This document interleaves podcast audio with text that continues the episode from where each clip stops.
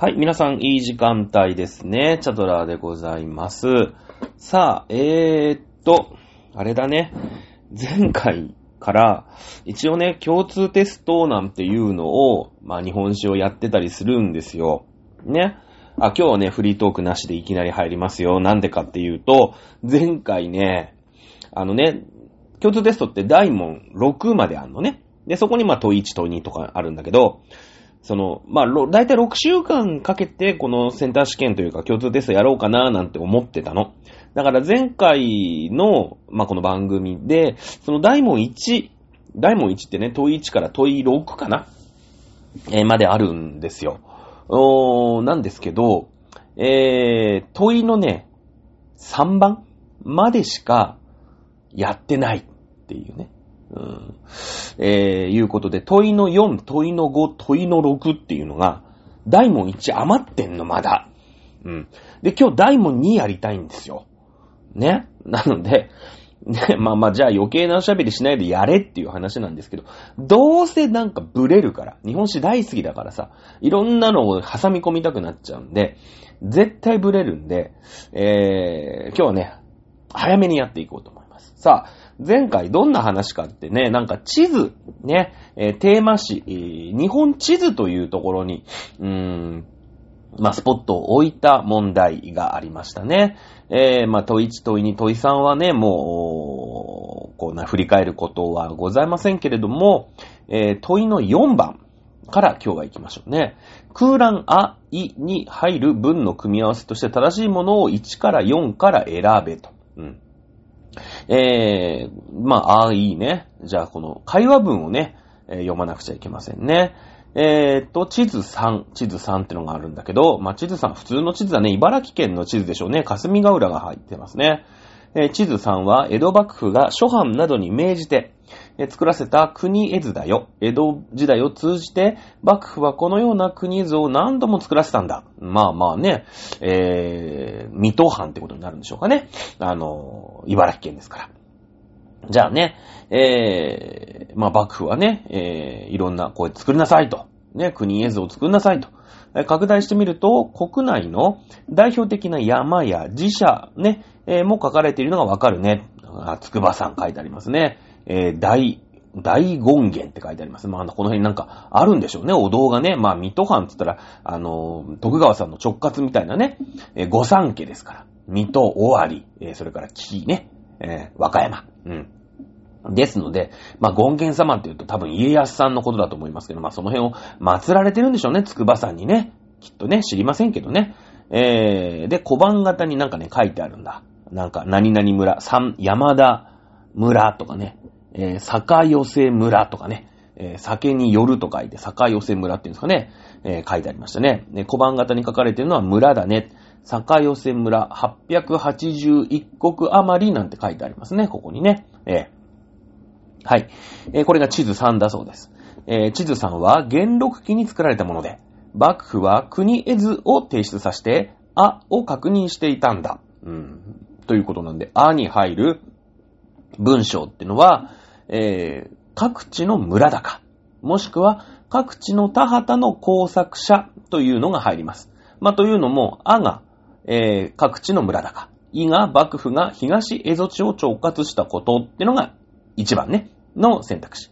2番は、各地、あは各地の村高なんだけれども、いに入る言葉が、えー幕府は東蝦夷地を直轄としたことではなく、ロシアとの間で国境が定められたこと、ね、えーいう選択肢に変わってます。これが2番。3番は、えーさっきの各地の村高っていうところが、各地の田畑の工作者、ね、誰の持ち物かということを示しているというふうに書いてありますね、あがね。いは、え幕府が東蝦夷地を直轄したこと。はい。4の選択肢は、あの、入る文章が、た各地の田畑の工作者、いが、ロシアとの間で国境が定められたこと、いうことになりますので、この空欄あには、各地の村高、もしくは、各地の田畑の工作者、うん、どちらかが入るということになりますね。え先ほども言いまし、ちょろっと言いましたね。坂寄村、881国余りというふうに、えー、この地図ね、えー、初めて見る地図ですけれども、私もね、えー、こんなの資料集に載っておりません。初見の地図ですけれども、ここから読み取れるのは、この、おまあ、茨城県のね、え坂寄せ村と。こんなのも覚える必要全くないですよね。え、881国。国っていうのは国高ですよね。え、加賀100万石なんて言いますよね。この坂寄せ村っていう小さな小さな村ですけども、881国。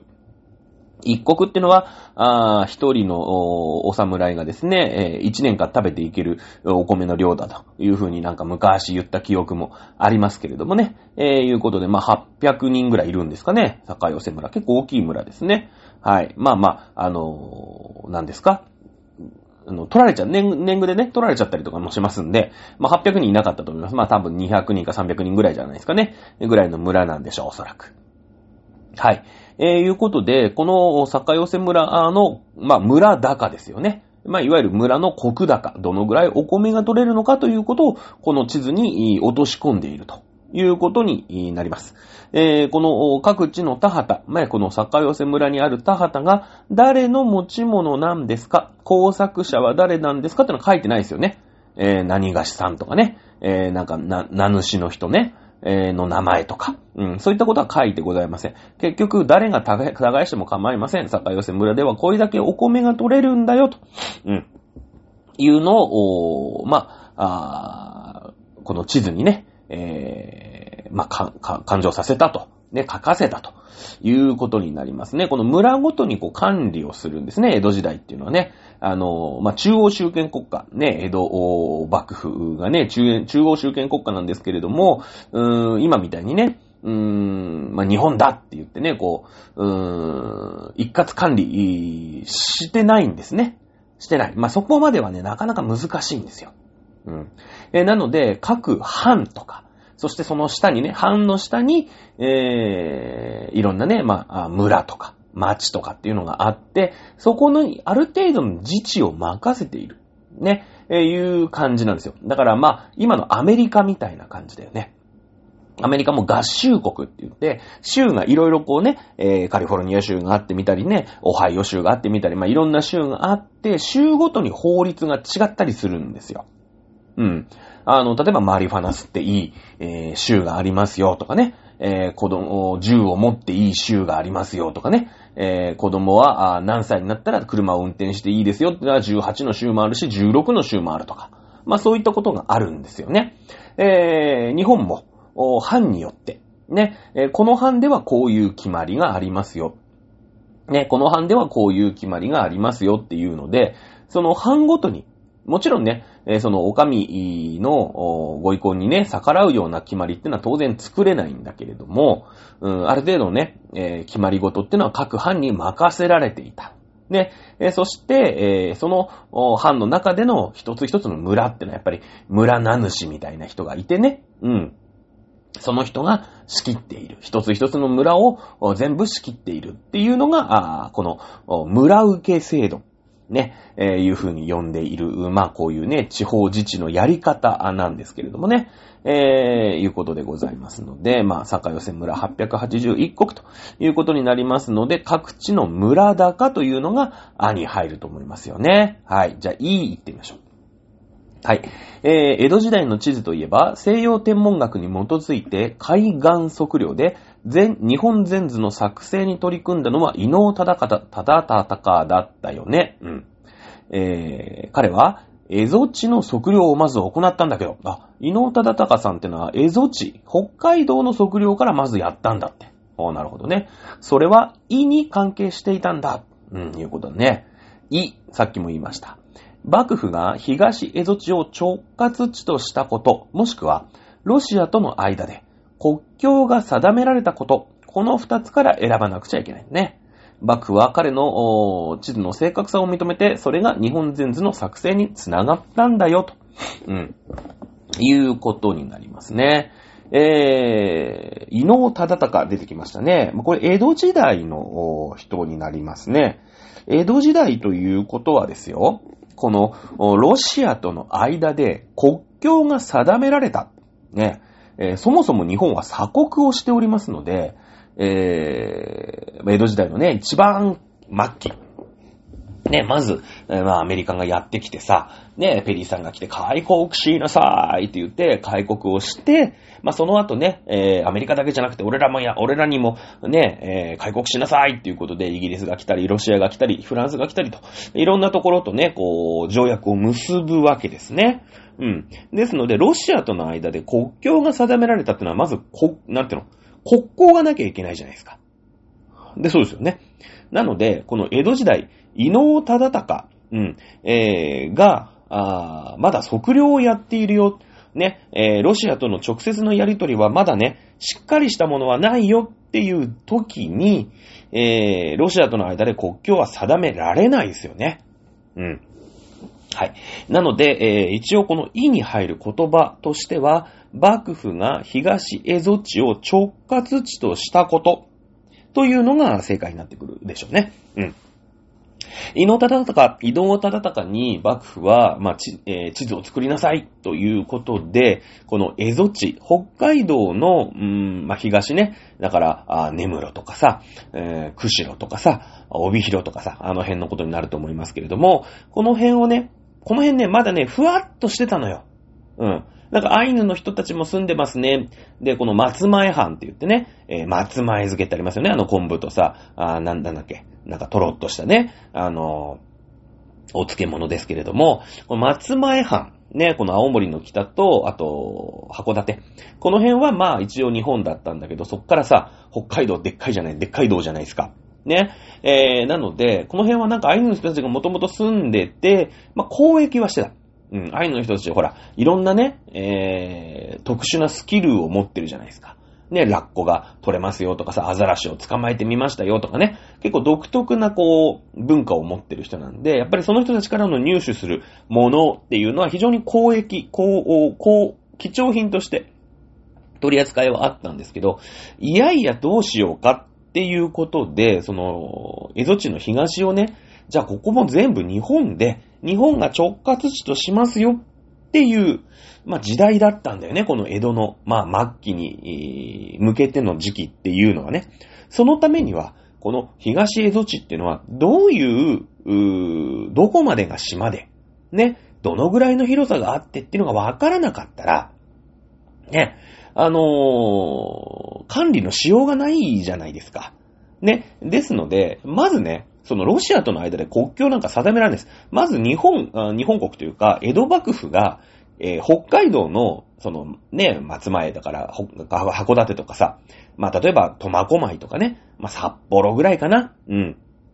あの辺まではなんかわかってるんだけど、そっから、もう旭川もわかんない。ね、えー、帯広もよくわかんない。ね、根室もわかんない。え、知床もよくわかんない。ね。まあなんか、アイヌの人たちが点々と住んでいるんだぜぐらいは知ってるんだけどっていうような状態なのよ。うん。こんな感じのふわっとした時期に、ロシアとの間で、じゃあどこまでが国境ですなんて定められるはずなくないですか？ね、そんなレベルなんですよ。だって地図作ろうって言うんだもん。うん。ね、ロシアとの間で国境が定められるっていうのはさ、ここに島があります。ここは北海道はこういう形をして全部地続きです。ここに島があって、ここに島があって、ここに島があって、ね、それがまあ、あの、北方領土みたいな感じね、アリューシャン列島の方までこう続いていくわけじゃないですか。で、えー、逆の方側にはカラフトね、半島っていうのがあって、こういう島があってっていうのがあって、分かって初めて、ロシアとの間で国境が定められるということになりますよね。えー、ということになりますので、あの、まあ、これ順番から言ってもいに入る言葉として、ロシアとの間で、えー、国境が定められたっていうのは、ちょっと合わないでしょうね、おそらくね。おそらく、えー、まあね、あの、ペリーが、来る前に、まあ、ペリーってアメリカの人でしょ？アメリカよりもロシアの方が日本に近いじゃないですか。えー、ペリーが来たのが1853年、嫌でござんす、ペリーさん。これ皆さんが覚えてると思いますけども、えー、それよりも前に、えー、ロシアからは実は施設は来てるんですね。うん、ロシアから施設来てるんで、1792年にラクスマンという人間が、あまずネムロにね、実は来たんですね。えー、なんですけれども、まだね、あのー、の、江戸幕府としては、まあ、長崎以外とはね、もう外交チャンネルは全部長崎ですよと。長崎以外に来たところで話なんかしませんよということで追い返してるんですね。えー、いうことです。で、えー、まあ、このラクスマンという人がなんで来たのかと。いうことなんですけれども、あのね、大黒屋高太夫っていう漂流民を日本に送り届けてくれた。結構親切な人なんですね、このラクスマンという人。うん。えー、大黒屋光太夫、この人ね、伊勢ね、えー、三重県の庶人です。えー、伊勢から江戸に向けて、えー、まあ、航海をしてね、まあ、商売の荷物を積んで、えー、航海をしていたわけですけども、まあ、嵐にあって漂流をしてしまいました。え、流されること7ヶ月。すごいよね。7ヶ月流されてるんですから、でもそれで生きてたんだからすごいよね。え、アリューシャン列島、ね、え、もう千島列島のもっともっと先、ね、あのところにね、漂着したんですよ。で、まあ、かれこれね、もうわけわからん日本人が漂着したぞっていうことで大騒ぎになったんだけれども、ね、なんかこう、ほら、噂はなんかあるのね。なんか黄金の国ジパングみたいなことはうっすらわじゃってさ、マルコ・ポーロとかさ、そう東方見聞録とか、いくらロシアっつったって、そのぐらいの文献はあったりするわけじゃん。コピーとかシャボンとかあるから。ね。でも実際さ、その、ロシアって、その、こっちの方のね、シベリアまで一応ロシアなんだけど、人が住んでるのほぼほぼあっちのほら、モスクワとかサンクトペテルブルクとかさ、あっちの方だけだから、なんか噂話は聞いてんだけど、あ、実際日本人来たんやみたいな報告が上がって、この大黒屋公太夫って、この時のね、えー、ロマノフ朝かな？あロシア帝国の、まあ、女帝、エカチェリーナ2世。ね、聞いたことあるでしょ？この人にね、実は越見してんの。で、日本ってのはね、これからからこういう国だっていうことを説、ね、こう説明して、ね、あの、今ね、こう、幕府オブエドっていうね、うん、徳川がね、治めてますというのを説明したら分かったと。ね、ロシアもさ、この時代、ほら、1700年、1800年どんな時代かっていうことよ。ね、ロシア史、確かにね、お茶戸塾ではロシア史やってないけれども、かすめてるよね。うん、イギリス紙でやってるじゃないですか。そのほら、スペインね、えー、無敵艦隊がどうしたとか、ね、イギリスがさ、あ無敵艦隊を破ってね、どうしたとか、で、大航海時代がやってきたよ、みたいな話したよね。ロシアだってそうなんだよ。行きたいの。ね。行きたいの。やっぱりさ、ロシアって言ったらもうずっと言ってるよね。凍らない港欲しい問題。ね。あるし、いや、出遅れた。スペイン、イギリス、ね、出てった。俺たちも出てかなくちゃいけねえんじゃねえかっていうことなんだけど、やっぱりさ、ロシアってちょっと不利だよね。奥だから。あの、ヨーロッパ的に見たら。ね、そしたらさ、反対側のシベリア、アリューシャンの方に日本人流れ着いたと。ね、そういう報告が入って、ね、こ、ここ、こういうところから流れ着きました日本人のね、えー、大黒や高大でございますみたいな話になって、おお、そうなのかと。あっち側から行けば、ね、まあ、遠いよ。モスクワの方ね、あの、サンクトペテルグループの方から、うーん、なんだろうね、あっちの、あの、シベリアのさ、端っこね、えー、沿海州の方から日本に来るのってのはすごい遠いんだけれども、でも、ロシアって全部ロシアだから、行けなくはねえなって言って、おい、ちょっと、ね、えー、ラクスマン行ってこいっていうことで、で、しょうがねえ、このふた、このね、漂流したやつは、まあ、返してやるっていうことで、ちょっとお前見てこいっていうことで来たのが1790年ラクスマンなんですよ。ね、えー、いうこと。で、まあ、この人は、幕府にね、追い返されちゃったの。うん。だってさ、ほら、あの、ペリーさんは、もうほら、産業革命の前だったんだよね。まだ、ロシアの1792年ラクスマンは。反戦だったの。ね。反戦ってことはさ、ほら、なんだっけ、えー、港に浮かぶ蒸気船たった支配で夜も眠れずみたいなね。あったじゃない。いい、いい、もうそんなん知らない。追い返せって言ってさ、ね、えー、追い返せちゃえたの。ね。いうことで、えー、一応ね、話は通しましたよ。で、えー、長崎、貿易したいんだったら長崎でやれっていう、その、うん、お返事のね、なんかそういう証書みたいのもらってラクスマン帰るんですよ。大黒や高大はね、あの、こう、北海道に送り届けて、じゃあお前こっちでな、他社で行けるんだぞ、ちゃんと送り届けたからな、つってね。あとはあの、ね、伊勢までは自分で帰れよっていうことで、ね、あのまあ、ラクスマンはそれで、えー、帰っていくんですよ。ね、えー、次に来たのがレザノフってやつが、まあ、来るんだよね。そのラクスマンが持って帰ったその長崎での、うーんと、貿易しても、まあいいよ、しょうがねえよって。ね、やっぱ大国がこうだ言うて日本人を助けてくれた恩もあるしさ。ね、えー、そのオランダ、中国以外と、まあロシアもね、恩があるから、うん、貿易したかったら長崎でやってねっていうその OK のものをね、あの、少々持って、次このレザノフってやつが、まあ来るんだよね。レザノフってのが来るんですよ。だけれども、そいつも残念なことに、えー、あれなんですよ。あの、産業革命じゃないから、まあ産業革命じゃないからっても変だけど、あの、蒸気船で来なかったんですね。蒸気船で来なかったんです。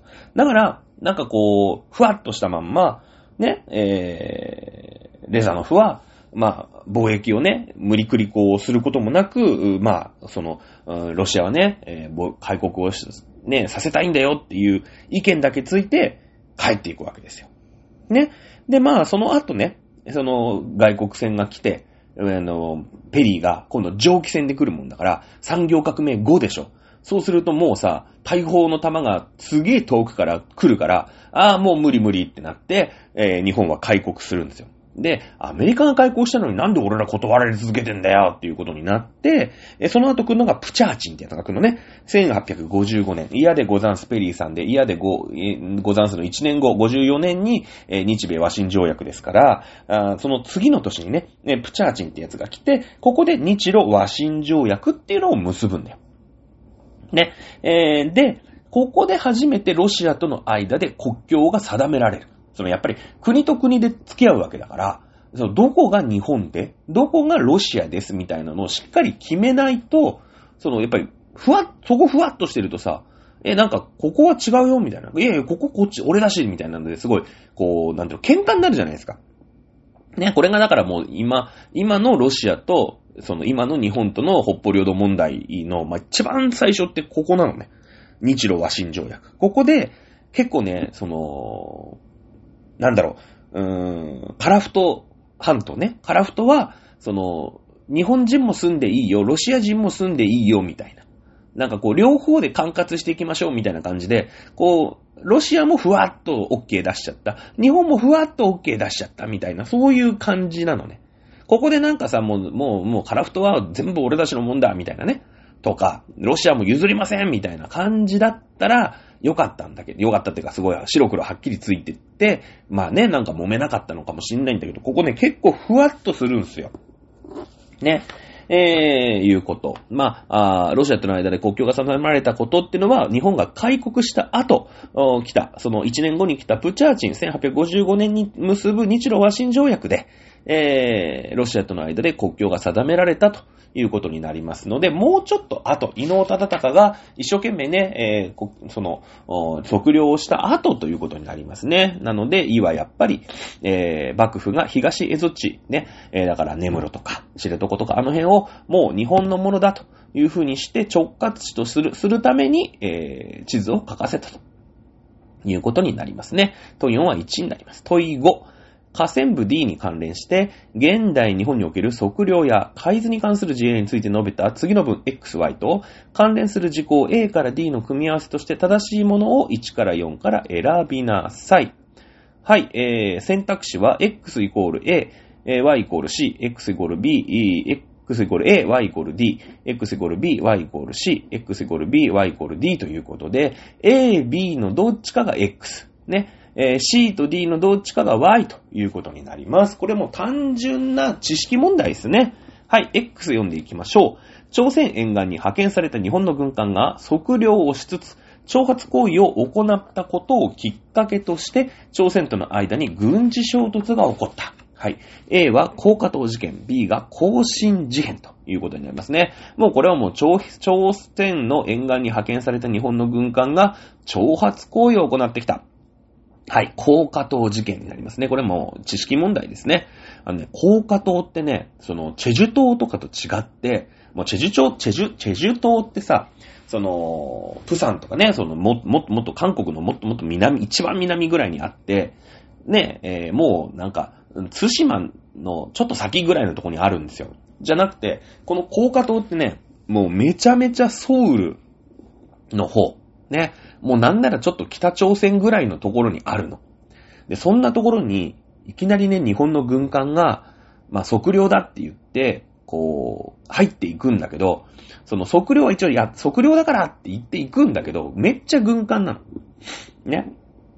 で、このが、まあ、1868年、まあ、開国してから随分経ってからのことなんだけれども、うーん、ここでね、その、やっぱ朝鮮ってね、そのずっと中国の属国だったじゃないですか。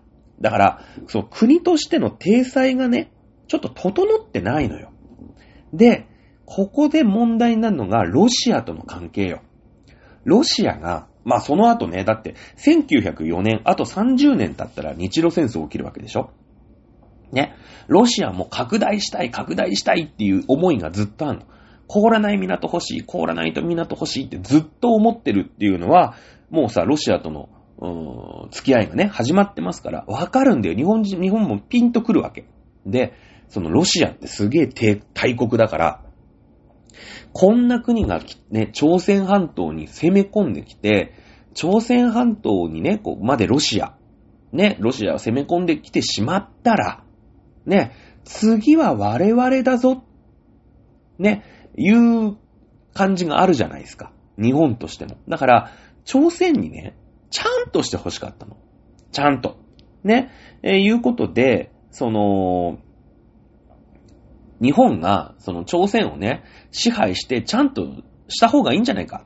今の立朝鮮はね、もうぶっ飛ばして潰しちゃって、日本がまあね、攻め取ってっちゃって、ちゃんとさせないと、こう、ロシアがね、どんどんどんどん来ると。で、次は、うん、佐渡島だ。ね、次は日本だ。北海道だっていう風になっちゃったら、やばいよなっっていうところで、お前らちゃんとせえやっていうのが、あこの高架島事件なんだよね。うん。ね、えー、日本もね、やっぱりね、こう、韓国というか朝鮮半島にね、物を言うようになるんですよ、このぐらいの時期になると。ね、えー、そしてまあ軍事衝突が起きて、で、1868年だから、この後、うーん、23年後ぐらいに、えー、日清戦争ね。これは日清戦争って言っても、この日本が清と戦った、まあ確かに日清と戦ったんですけども、朝鮮半島をどうしていくのか問題で清と戦ったのが日清戦争なんです。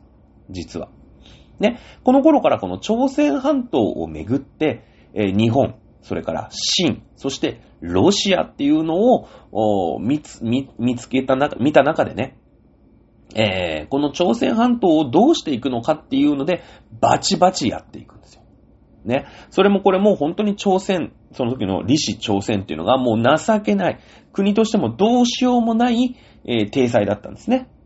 はい。あの、ずっとこう、中国の属国をやっていましたので、作法体制でね、朝貢外交をやってまして、中国の古文でしたから。ね、ずっとその、秦としてはずっと古文で置いておきたい。ね、えー、ロシアとしては、その古文で、ね、中国の古文でいた方が弱っちいし、国としての体裁も整ってないから、もういつか虎視眈々と狙いたい。ね、えー、日本としては、その、あそこキーポイントじゃないですか。やっぱ朝鮮半島って日本にもぐっと近づきますよね。うん。ですので、あそこでなんとかね、えー、したい。まあ、あの、に、本当だったら日本がね、そこを取っちゃって、日本にしたいんだけど、そうすると本当に中国とか、ロシアとかと接することになるから、まあ、それはちょっとね、ちょっと避けたいな、というのがあるんですよ。正直。あそこにまともな国を一個置いておけば、ロシアの防波堤にもなるし、中国との、まあ、防波堤というかね、にもなるぞ、ということで、ちゃんとしてもらいたい。ね。まあ、その後ね、えー、1930年代になって、えー、日本はね、いつまで経ってもちゃんとしない、えー、まあ、朝鮮半島に嫌気をさして、まあ、日韓併合というところでね、あのー、もう日本に入れてやっから、お前らちゃんとせえっていう風に、えー、してしまうわけなんですけどね。それがまあ、今日の日韓問題の揉めてる元なんですけども、ほんと最初はね、そこなんですよ。ね、この高架島事件つって、お前らな、いい加減ちゃんとせえと。目覚ませと。ね、もう中国にね、ペコペコして中国の古文だ古文だなんて言ってる場合じゃないんだよと。で、それが証拠に、その後20年後に日清戦争で、えー、日本清に勝つんですよね。そうなんですよ。自分が親分だと思ってた人が、そのジャパンに負けちゃうんですよ。ね、そんな落ちぶれた真に対して、ね、ペコペコずっとして弱っちいなんかもうスネ夫みたいな感じで言っちゃダメだよね。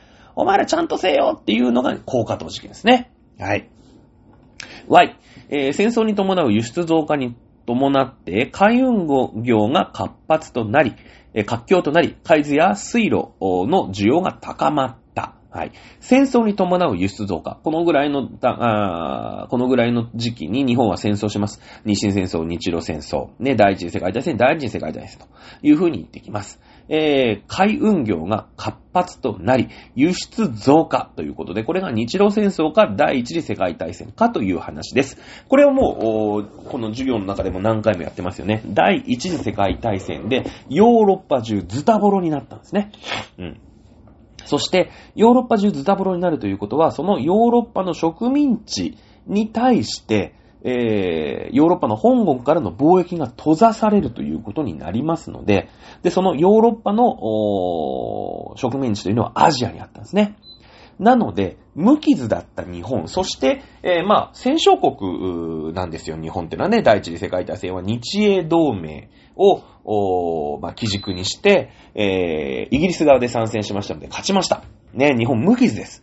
というところで、第一次世界大戦後に、その、輸出ですね、えー、ヨーロッパの植民地に輸出をどんどんしていって、日本は、まあ、戦後の景気ね、バブル景気みたいなね、うん、戦後特需に湧くことになります。なので、えー、Y はイコール D ということになりますね。まだ日清戦争も、日露戦争の頃っていうのは、日本はね、不景気なんですよ。不景気というか、えー、輸入、輸入超過ね。輸入超過。まだ国としては、もちろん力はつけてきましたけれども、まだまだ弱い。うん。日露戦争なんかは特に、その高橋コレキオというね、えー、まあ今でいう財務大臣、大倉大臣が、もうイギリスだの、アメリカだの、駆けずり回って借金してるんですよ。日露戦争の、に回すお金がないから。ね、日本儲かってないんです、まだ。ね、まだいろんなものを外外から買って強くなってる、頑張ってる途中なんですね。はい、日露戦争ってその頃なそういうことなんですよ。で、第一次世界大戦で潤います。ね、そして、えー、このね、えー、共通テスト直前スペシャルでもやりました、は関東大震災が起きるわけですよ。ね、第一次世界大戦で脇に湧いた好景気に限りが差してくるよ。そりゃそうだよね。ヨーロッパが復興しますから、そうすると、今までね、あ、割々日本と、今までちょっとこっちがボロボロだったから、俺たちの植民地に物を売ってくれてありがとうと、いい、もうもういいよと、俺たちの方からやるからねっていうことで、物が売れなくなるんですよね。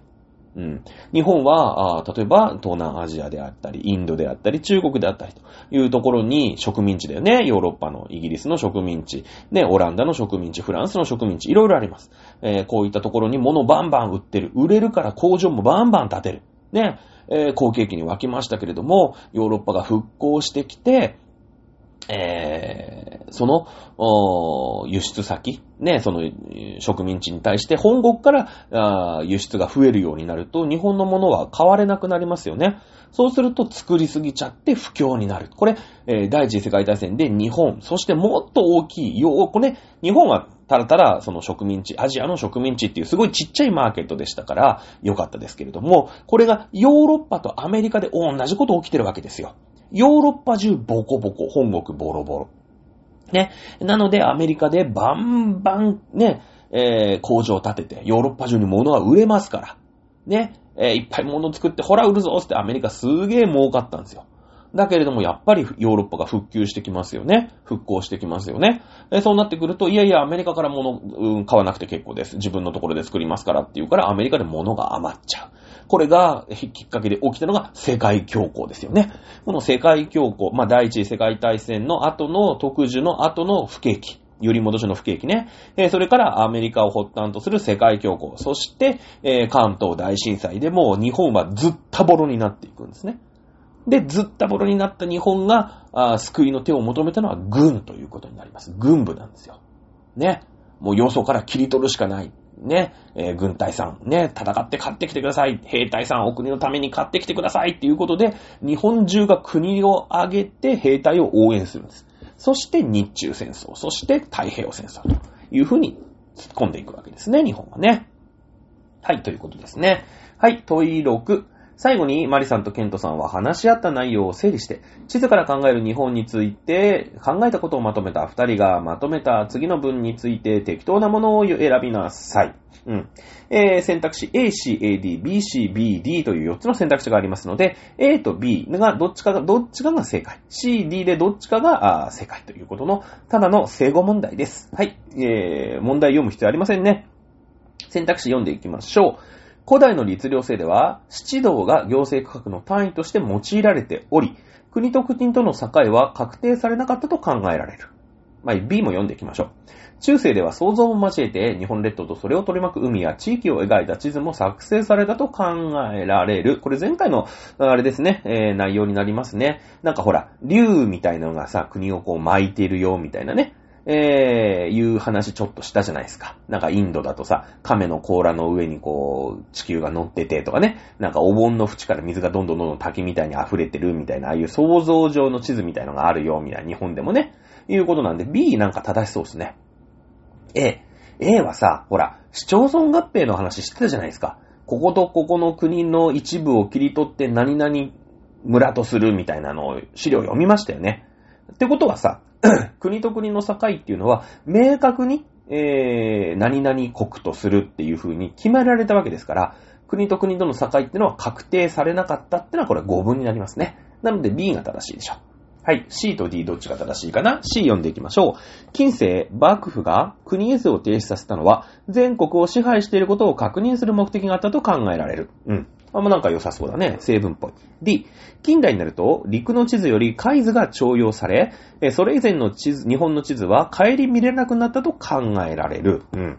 まあなんか C も D もなんとなく説得力ありそうですね。ただ、C、えー、伊能忠敬の話の中で、えー、幕府が東蝦夷地、まあ、東の北海道だね、を直轄地としているっていうことを分からせるため、もし、もしくは直轄地とするために、えー、伊能忠敬に測量を命じたというふうにありましたよね。全国を支配していることを確認する目的があった。先ほども言いました、村受け制度。ね、えー、茨城県の地図に、えー、坂寄せ村、ね、800個余りなんて書いてありました。あ800国か。ね、えー、書いてました。その坂寄村というところで、お米が800国取れますよ。ね、これやっぱり、えー、租税の元になりますから。ね、えー、幕府が全国をね、この村の村受け制度というのを使って支配していたということになりますね。えー、陸の地図より海図、まあもちろん近代になると船というものが、あ重要になってきますので、えー、もちろん海図というのは重視されるでしょう。おそらく。ただ、それ以前の日本の地図、ね、これは日本の地図というのが顧みれなくなったっていうのはちょっと言い過ぎなんじゃないでしょうかね。えー、いう感じで、えー、D はまあ5分ということになりますので、A と C が正しいので、えー、正答は1番ということになりますね。はい、ということで、えー、今回と前回でね、問いの1、6問ありましたどうですかね？そんなに難しくないでしょ？うん。時間さえかければね、結構簡単に、解けるんじゃないかなというふうに私は、えー、思っておりますけれども、皆さんいかがでしたでしょうかね？はい。ということで、調子に乗って問いの、えー、第の、第問2ですね。第問2問ね、5問、5問あるんですよ。えー、5問あるんで、えー、今日ね、なんとか5問やっていきたい。さあ、駆け足でいきましょう。この大問2は面白いよね。日本古代の陰陽道の歴史について述べた。次の文章 A、B を読み、後の問いに答えよって書いてありますね。陰陽道。そして古代が出ましたね。うん。えー、出てきました。はい。えー、読んでいきましょう。A の文章ね。陰陽道は中国から伝来した歴学、暦学や天文学、陰陽五行思想などに基づき徐々に形成されていった。律令制の下では、それらの記述や思想を管轄する陰陽寮。ね、寮は、あの、学生寮の寮ですね。陰陽寮が設置された。陰陽寮は、天文、暦や時刻のことに携わり、異変があった時には、国家的な災害や異変の予兆かどうか判定を行った。地方においても、太宰府には律令制定段階から陰陽師が置かれた。9世紀以降、情勢が不安定となった東北地方や、東国、東国にも陰陽師が置かれるようになった。一方、怨霊や疫病を祀って災悪を逃れようとする信仰が広まる中、陰陽寮に属する陰陽師たちは、災害や異変の元凶を取り除く祭祀にも従事していた。10世紀になると、陰陽師は、天皇や貴族たちの個人的な要請にも応え、ことの吉凶を占ったり、呪術を施したりした。うーん。面白いよね。えー、陰陽師、陰陽道について問う問題です。はい。河川部 A。河川部 A ってのは陰陽道というところに引いてありますね。陰陽道に関連して、陰陽道が成立する以前の日本列島の信仰のあり方について述べた文として、正しいものを1から4から選びなさいという問題です。はい。えー、陰陽道が成立する以前の日本列島の信仰だね。ここで初めて、えー、共通テスト、もう5年目なのかな初めて、えー、いわゆる古代史が出ましたね。えー、縄文弥生。えここ、今まで4年間、1回、1問も出てなかったんですけど、ここで出てきましたね。陰陽道が成立、陰陽道に絡めて、陰陽道の成立する以前のことを聞いていくってなかなか、なかなかですね。はい。1、土偶は男性をかたもったものが多く、もうこの段階で罰ですよね。土偶って女性ですよね。こうなんか、あお尻とさ、ね、まあ、おっぱいというか胸というかね、こう、ウエストがキュッてなってて。ね、土偶これ女性なんですよ。男性をかたどってないんですよね。えー、災いを避けるために一部が破壊されたものも多い。まあ一部は、もう1は土偶は男性。これだけで罰ですね。はい。1は5分です。2、えー、邪馬台国の女王卑弥呼は、軌道、かっこ呪術を操る司祭者的な、うん、シャーマンね。的な性格を持っていたとされる。まあなんか、邪馬台国の女王の卑弥呼ってさ、そういう、なんていうの？シャーマン的な、なんか、イメージあるよね。うん、そういう風になんか習ってるじゃないですか。なんか2は、まあ成分っぽいよね。一応かん、一応見ておきましょう。3番、宗方大社が神としてる祭、えー、祭る生きの島には、古墳時代の祭器遺物が見られる。うーん、そうか。えー、宗方神社ね、宗方大社ね。確かに、これはちょっと難しい問題ですね。えー、まあ歴史は、そうね、センターレベルだともしかしたら宗方大社まで学ばないかもしれませんけども、えー、宗方大社、えー、これは長崎県になるのかな？佐賀県になるのかな？あっちの方ですよね。えー、宗方大社はね、海の神様なんですね。で、えー、壱岐の島ではないんです。まあ、近くにね、壱岐の島もあるんで、これ非常に間違いやすいんですけれども、まあ、宗方大社って言うとね、沖ノ島ですね。津島とね、福岡の中間、福岡県になるのかな？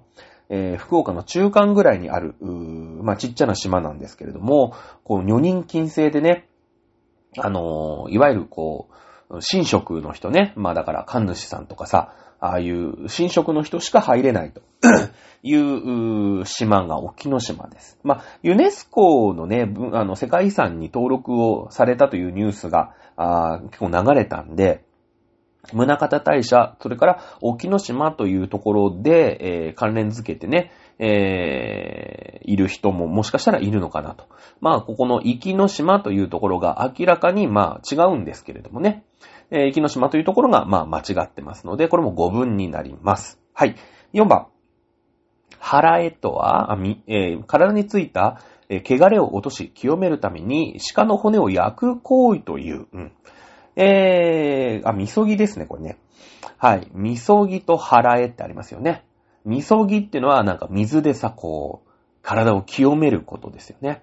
腹絵っていうのは、こう、さっさって、なんていうの、あの、神主さんがさ、なんか、四角がいっぱい、なんか、鎖みたいのでこう、繋いだのでさ、こう、ポンポンみたいので、やってくれるじゃないお祓い。ね。ですよね。体についた汚れを落とし清めるために鹿の骨を焼いたりはしないよね。鹿の骨を焼いて占いをするのはこれ、太間にと言いますね。ええー、ですので、これも5分ということになります。まあ、3番と4番。太間にはまあ知ってるかな。でも3番の宗方大社の生きの島、これはね、ちょっと難しいかなと思いますけれども、明らかに山大国の女王卑弥呼が死者、死者、死災者的な、ね、シャーマン的な性格を持っていたとされるっていうのは、明らかな成分ですよね。うん。なので3と4、まあ、に、ハテナがついていた。まあ、太間にはわかるかな。さすがになんか、体についた汚れを落とし清めるために鹿の骨を焼くなんてのは、日本の歴史であんまり学んだことないですよね。えー、ですので、まあ、4は、まあ、とりあえず5分っぽい。でも3はちょっとなんかそれっぽいかなって思っても、2の、えー、成分らしさというのが、あ勝ちますのでね。これは2にチェックをグリグリと入れていただければ結構でございます。はい。えー、問いの2番。河川部 B。河川部 B って何ですか？はい。陰陽寮が設置された。ね、陰陽師がいっぱいいる役所みたいなもんでしょうね、おそらくね。うん。はい。えー、について述べた次の文 XY と、それに該当する AD の組み合わせとして正しいものを1から4から選びなさい。さっきも、これもよくあるやつですね。A, B, C, D で、X の中で A か B 選びなさい。Y の分で C か D を選びなさいということになります。X 読んでいきましょう。陰陽や天文、暦の技術は国家から重視されたため、陰陽寮は天皇の証書作成などを担当する八章筆頭の役所のもとに置かれた。うん。えー、これが A、兵部省、B、中司省ということに、なりますね。えー、まあ、じゃあ Y も読ん先に読んでいきましょう。Y、安倍の生命は、陰陽寮の肝心、役人として出自したが、天皇のそばに、控えて、えー、天皇のそばに仕えて機密文書を扱う役所で、陰陽師としても活動した。はい。えー、C がクロードどころ、そして D がケビー市長ということになりますね。えー、ということで、えー、X の文章で、えー、表部省が中司省を選ぶ。そして Y からクロードどころとケビー市長を選ぶということになります。はい。8章ね。えー、ただ、なんとなくイメージよ。イメージ。このさ、うーん、天皇の証書作成などを担当する役所。これが表部省か中司省っていう、もう本当に知識がなかったとしても、表部省っていうぐらいだから、今の、いわゆる防衛省的な、だって、兵、兵って書くじゃないですか。ね？えー、兵って書くんです、表部省って。ね、だから、なんか表部省って、そういう軍事とか、ぼ、ね、その、防衛、今の防衛省ね、だから自衛隊みたいなイメージがあるじゃないですか。なんかその、陰陽とか天文とか暦の技術ってのは、国家からね、重視されたため、陰陽量が置かれたんだけれども、中司省の方がいいんじゃないかな、ね。えー、中司ってのはね、中っていう字に事務の無なんですよ。うん。えー、だからこう内閣府みたいなことだよね、今で言うとね。うん。やっぱこういうさ、まあ、あなんか、ね、そういう役人がね、一生懸命こう法律案を作ったりとかさ、そういうのってのはなんか表部省と中司省だったら、中司省の方がなんか合ってるっぽいんじゃないですかっていうイメージはつくよね。もちろんね、えー、センターレベルでこの、八省というね、八省ってのは中司、式部、事部、民部、兵部、行部、大倉宮、えー、大倉区内ですね。えー、まあ、中司省っていう、まあ、今の内閣府みたいなね、総務省みたいな感じかな。で、式部っていう、うーんとね、なんだろう、人、今で言うと人事部とか文部省みたいなね、教育とかを司る。ね、えー、それから事部、えー、っと、明治の字ね。ね、えー、事部省っていうのがあって、これ外交とかね、えー、そういう役所ですよ。今、今の外務省だね。えー、で、民部、兵部、兵部ってのは防衛省。行部っていうのは刑罰の刑だから、これは、あ警察組織とか司法とか、こういったものを扱います。えー、大倉ってのは今と一緒だね。えー、そのお金のやり取り、大倉省だし、宮内省ってのも今と一緒です。えー、そういう、なんて言うんですか。今の宮内庁だよね。その、天皇絡みのお仕事するのが宮内庁ですから。はい。えー、いうことになりますので、まあ、中司省を選べるんじゃないでしょうかね。えー、なんかその、国と戦ったり、悪い奴を懲らしめたりみたいなね、軍隊的な雰囲気だったら、表部省を選んでもいいかもしれませんね。はい、Y。えー、安倍の生命は陰陽寮の肝心として出自、出自したが、えー、天皇のそばに仕えて機密文書を扱うと役所で陰陽師としても活動したと。はい。これが、クロードどころ、それからケビー市長ということになるんですね。クロー、これもまあ知識問題なので、うーん、この二つはちょっと難しいかな。ここは間違ってもしょうがないかなという気がします。両方ともね、その、両下の間と言って、まあ、正確、なんていうのかな、うーん、いつもある役所ではないんですよ。その、必要な時に置かれる。ね、臨時職なんですよ。例えばなんかほら、今だったらさ、コロナ担当大臣とかね、復興大臣なんて置かれたりするじゃないですか。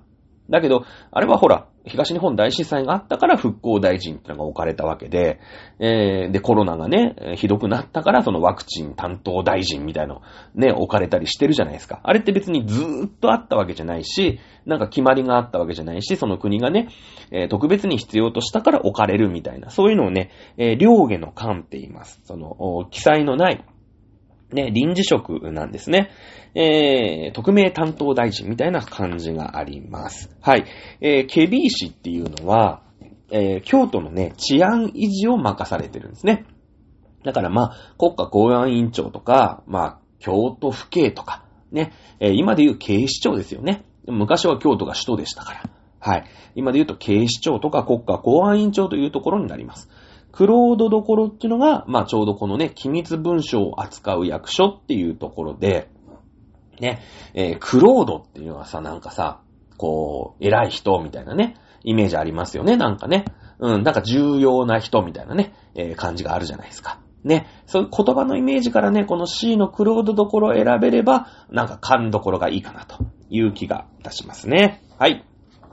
問いの3番。河川部 C、河川部 C は、音量や疫病、あ疫神、ね、えー、疫病の疫ね、を祀って、えー、最悪を逃れようとする信仰、音、あれだね、音量信仰ですね。え、の関連する話です。死後に音量となって、たたりを成したと言われている人物に関して述べた1から3の文章、について古くから年代順に、示したよと。うん、正しく配列したものを1から6から選びなさいということで、これはもう1、2、3の年代順の配列ですね。うん。えー、これを聞いております。はい。選択肢は、123、132、213、231、32、312、321ということなんで、この今から言う1、2、3の文章で一番、えー、古いものから順番に並べてくださいよという、ただそれだけの問題でございます。1の説問読んでいきましょう。藤原氏を外籍としない天皇によって徴用され、その天皇の退位後に右大臣となったが、対立する藤原氏の作母によって太宰府に左遷された。はい。もう太宰府に左遷されたっていうだけで、もうなんとなくこの人かなってわかる人は、うーん、なんだろうね、受験生をお子さんに持ってたりとか、自分が受験生だったりとか、えー、してる人いる感じしますよね。えー、なんとなくそんな、え気がいたしますけれどもね。えー、まあ、藤原氏を外籍としない天皇、これ、宇田天皇ですね。宇田天皇。はい。えー、宇田天皇ね、すごい重用されたんですよ。えー、なんですけれども、まあ、これあの、菅原の道真ですよ、当然ね。太宰府に、あの、左遷されたっていうだけです。なんか、あの、菅原の道真っていう感じするじゃないですか。で、この時代ってね、もう藤原氏一強なんですよ。藤原氏一強。で、なんとか変えたいって思ってたのがこの宇田天皇なんだよ。ね。えー、なんで、その、藤原氏じゃない、で、しかもすげえ能力が高い、藤原、あーと、ごめんなさい、菅原の道真をめっちゃ登用したの。ね。宇田天皇って。で、その次の、まあ、そこでめきめき頭角を表していって、まあ一番偉くなったのはこの宇大臣になったんだけれども、この宇田天皇の後の第五天皇ね、えー、まあ、あの、金名、微脱、陽明、水準、水庫、除名、工玉、高徳、再名、天智、公文、天武、自頭、文、玄明、現象、商務、貢献、十二、小徳、公認幹部、十七、任命、論徳、清和、陽勢、高校、宇田大吾、ほら、出てきた。宇田天皇の後は大吾天皇なんですけれども、この時に宇大臣まで登り詰めたの。菅原の道真ね。だけれども、やっぱりこの藤原氏一強だから面白くないじゃん。もう身内で回していきたいじゃん。藤原氏としては。いい役所は。だからその、右大臣なんつって、まあその、なんだろうね、副総理みたいな感じの、になった菅原道真が、すごい疎ましいんですよ。これ藤原の時平なんですけどもね。えー、に、何かとね、こう、難癖をつけて、えー、太宰府にね、この菅原道真を左遷したんですよね。うん。あのー、まあ、第五天皇、今のね、その第五天皇を対、まあ、あその、天皇の座から引きずり下ろして、えー、菅原道真が自分のね、えー、娘婿、ね、自分の子供を天皇に従ってるなんていうこの噂をね、あの、菅原道真そんなことないんですよ。そんなのを思ったことも一回もないんですけれども、そういう噂をね、こう、広めて、失脚を、まあ、させたんですね。えー、まあ、今でもね、その本社からさ、九州支社に飛ばされたみたいな感じですよ。はっきり言って、その、九州支社、なんだろう、本社の副社長だったんだけど、その副社長のことをすごい疎ましく思ってる専務がいてね。うん。専務がいて、専務がその副社長のことに悪口をこう振り回いて、今のね、あの、社長を無理やり引きずり下ろして、自分の子供をね、社長につけようとしてる、ああの副社長は悪い奴だみたいなことを言って、そうするとやっぱ会社の中でね、なんだあいつなんだあいつってなるわけよ。やっぱそれだけ藤原氏って影響力があんの、この専務は。悪い、悪い専務がいてさ、こう、派閥がいっぱいあるじゃん。専務の派閥とかさ、副社長の派閥とかあるじゃん、会社でも。ね。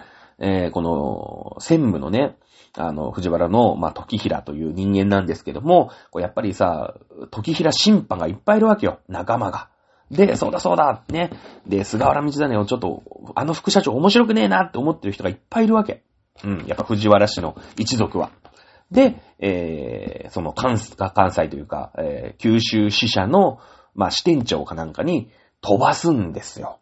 これがね、えー、まあ、太宰府にね、えー、行って、まあ、その後、あの、菅原の、ね、えー、道真は、ああれですよね、あの、天神様として祀られることになるんだけども、なんで祀られたか。ただただね、その政治の、まあそういう、次期社長を狙ってのやりとりで、左遷されただけだったら神様に祀られないんだけど、その後ね、えー、これ901年の話なんですけども、909年にその専務、悪専務の時平が死にます。そして923年、えー、醍醐天皇の息子、まあ、皇太子だよね。これが急死するんですね。そして925年、醍醐天皇の孫、で、この皇太子の子供、うん、これも死んじゃうんですよ。ね。えー、で、930年に醍醐天皇み、御自ら崩御、まあ、死んじゃうんですよ。だからね、その、醍醐天皇は、まあ、自分のね、副社長だったんだけれども、こう、専務にね、やいのやいの言われて、分かったっって、まあ、九州のさ、ね、支店長に、まあ、左遷したわけだよね。菅原の道真を。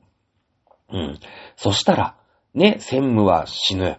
専務の子供、あ、専務は死ぬし、自分のね、社長である、うだ、うだ大悟天のね、自分の子供死ぬ。だから、あ次期社長候補だよね。で、その、お孫も死ぬ。で、自分も死ぬ。ね。これはたたりだよね。うん。少なくともこの900年代に関しては、全員たたりだと思ってるんですよ。やっべえと。あいつはやっぱり悪いこと。あの専務は全、あ、専務じゃない。あの副社長は悪いこと一個も考えてなかったんだけれども、ね、えー、九州の支店長に左遷されたんだけど、それが恨んでるから、もう恨みがさ、もう実体化して、ね、みんな皆殺しにするんだと、やべえっていうことになって、じゃあ、どうするかと。ね、いうことになって、菅原道真が亡くなった後に、その太宰府のところに、ね、えー、その神様として祀ってあげようって、その左遷された副社長が神様になっちゃうんですよ。もう、なんていうの、スーパー名誉会長みたいなもんだよね、だからね。うん。終身名誉会長みたいな感じになっちゃうわけ。で、しかも、その、なんだろう、その醍醐天皇がね、亡くなるときに、すんごい天気が急変して、もう雷がね、落ちまくって、たまにあるじゃん、そういうなんか、どこに怒りをぶつけていいんだかよくわかんないようなさ、ライブってあるじゃない。それがね、醍醐天皇が亡くなった時に落ちてるのよ。雷がバンバン。まあ、京都だしね。まあ、そういうこともあるでしょう、おそらく。うん。で、だから、これはもうね、最後の最後、醍醐天皇にね、その自分を左遷した醍醐天皇を恨んで恨んでぶっ殺してやるみたいな感じで、もう、菅原道真のね、そういうたたりだっていうことになって、じゃあ、ね、あの、ちゃんとお祭りをして、ね、神様としてみんなで祭っていこうぜっていう時に、あの、九州でね、えー、菅原道真なんて呼ばれるかって言ったら、天神って呼ばれるでしょ。ね。天の神様なんですよ。天の神様。もうやっぱりさ、ね、天の神様って言ったら言う通りにしなきゃいけないことになってるじゃないですか。今までこうやって手遊びでもね、天の神様の言う通りってやるじゃないですか。あれですよ。あれ。なんでかっていうと、雷が落ちまくったから、あれ、彼は天の神様なんだと。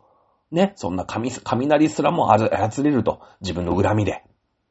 ね、ニックキ、えー、大悟天皇に対してね、雷を落とせるんだっていうことで、あれ、あの人は天のね、神様に違いないっていうことで、天神様っつってあ操られ、あの、あま、あ、あ、あがめ立て祀られるわけですよ。ね、えー、いうことでございます。まあ、話が長くなりましたけれども、えー、これ、えー、太宰府に送られたの901年ですから、あ10世紀前半ですね。えー、10世紀前半のことになります。2番。